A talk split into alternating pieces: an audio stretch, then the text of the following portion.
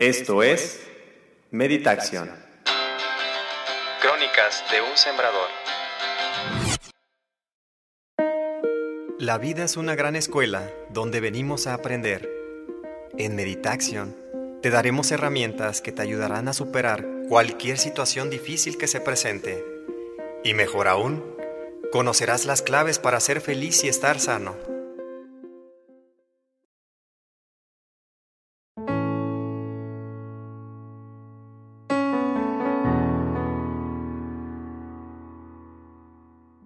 Cáncer de tiroides.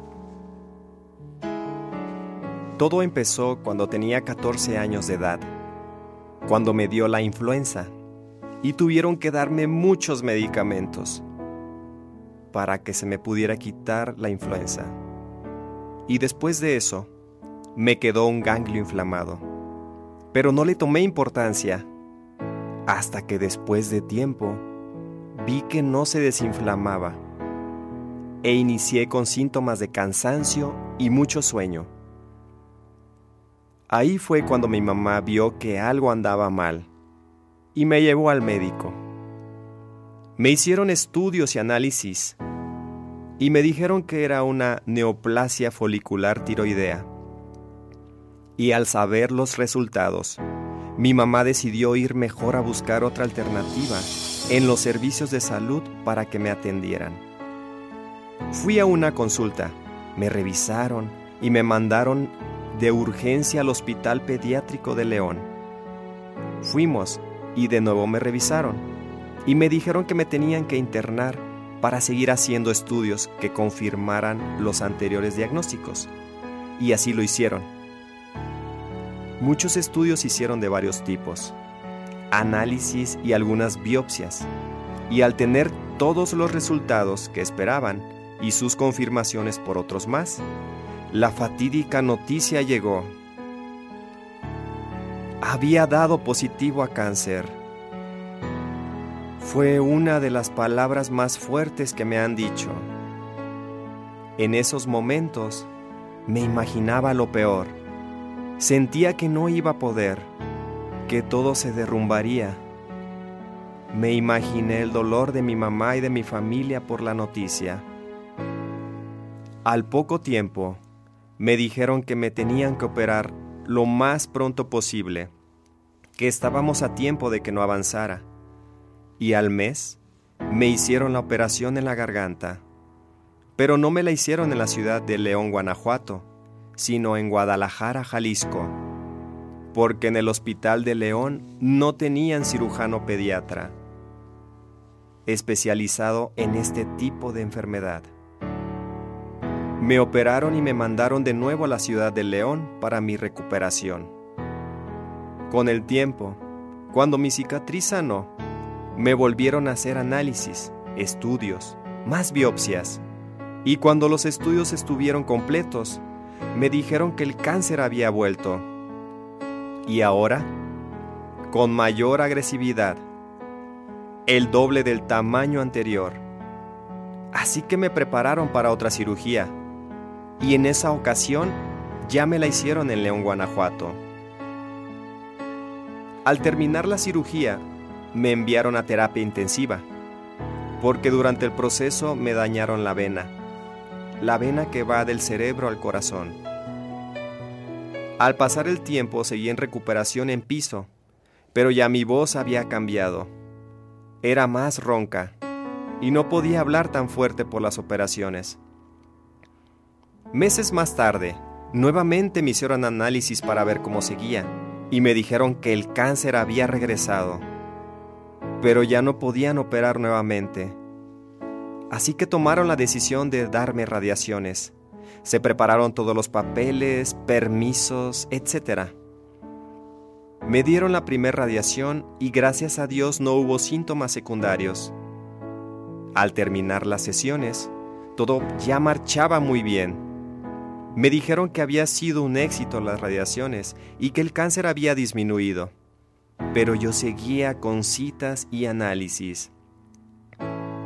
Pasó el tiempo y de nuevo recibí la noticia de que el cáncer estaba volviendo Y fue ahí cuando le dije a mi mamá que ya no quería nada, ni radiación, ni operación, ni nada, que ya me dejara así, pasara lo que pasara.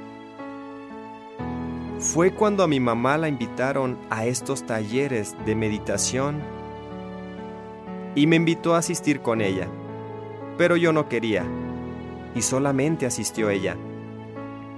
Tiempo después, antes de vacaciones de Semana Santa, mi mamá me avisa que va a haber un retiro de meditaciones, pero que van a ser todas cerca de Morelia. Este taller dura 12 días en el retiro, en la montaña, y yo no quería asistir.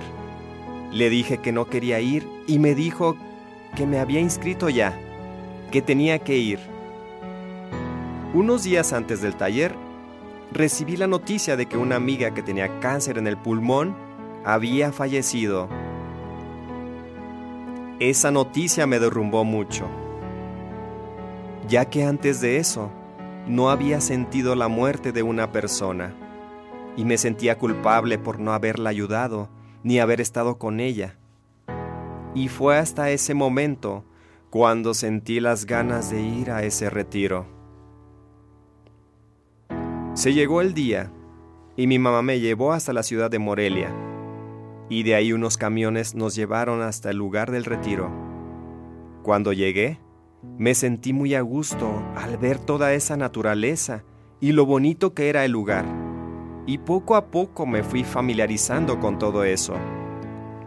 Un día, estando en el retiro, en terapia de sanación, les platiqué mi caso y me dijeron que se lo compartiera al sembrador, la persona que empezó todas estas meditaciones.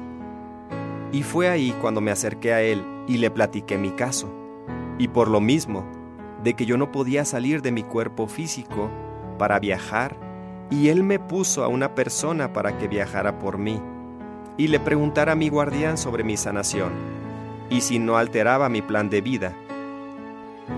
Y ahí mi guardián dijo que el plan de vida ya estaba cumplido, que lo que tenía que aprender ya estaba aprendido, que era yo la que seguía con las mismas acciones que me mantenían en ese estado de enfermedad, que me llevaría a la muerte si no corregía el rumbo.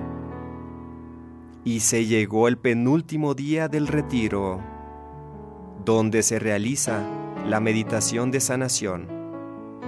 Pero yo seguía sin poder viajar y después de la sanación solo me sentía muy cansada y varios de mis compañeros me compartieron que habían visto mi sanación y que ya había sanado.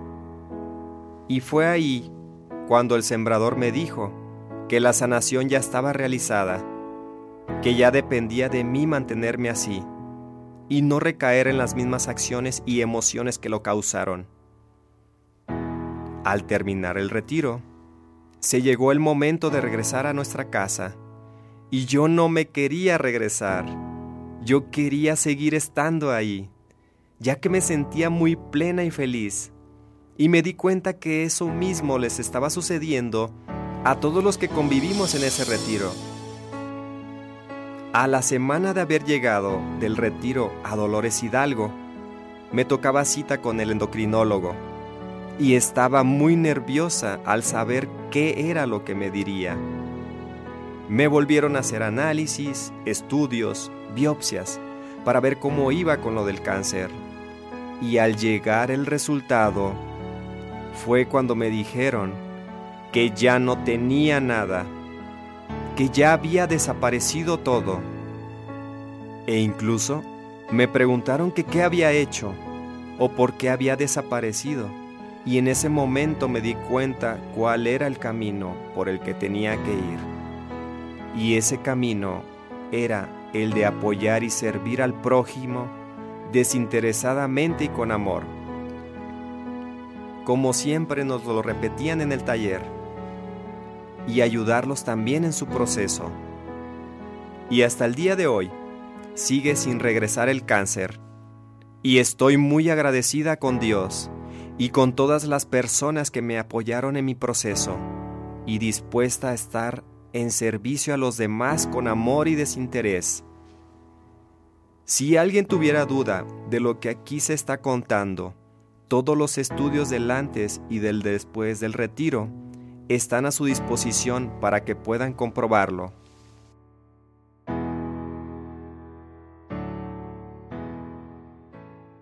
Esto es Meditación. Crónicas de un sembrador.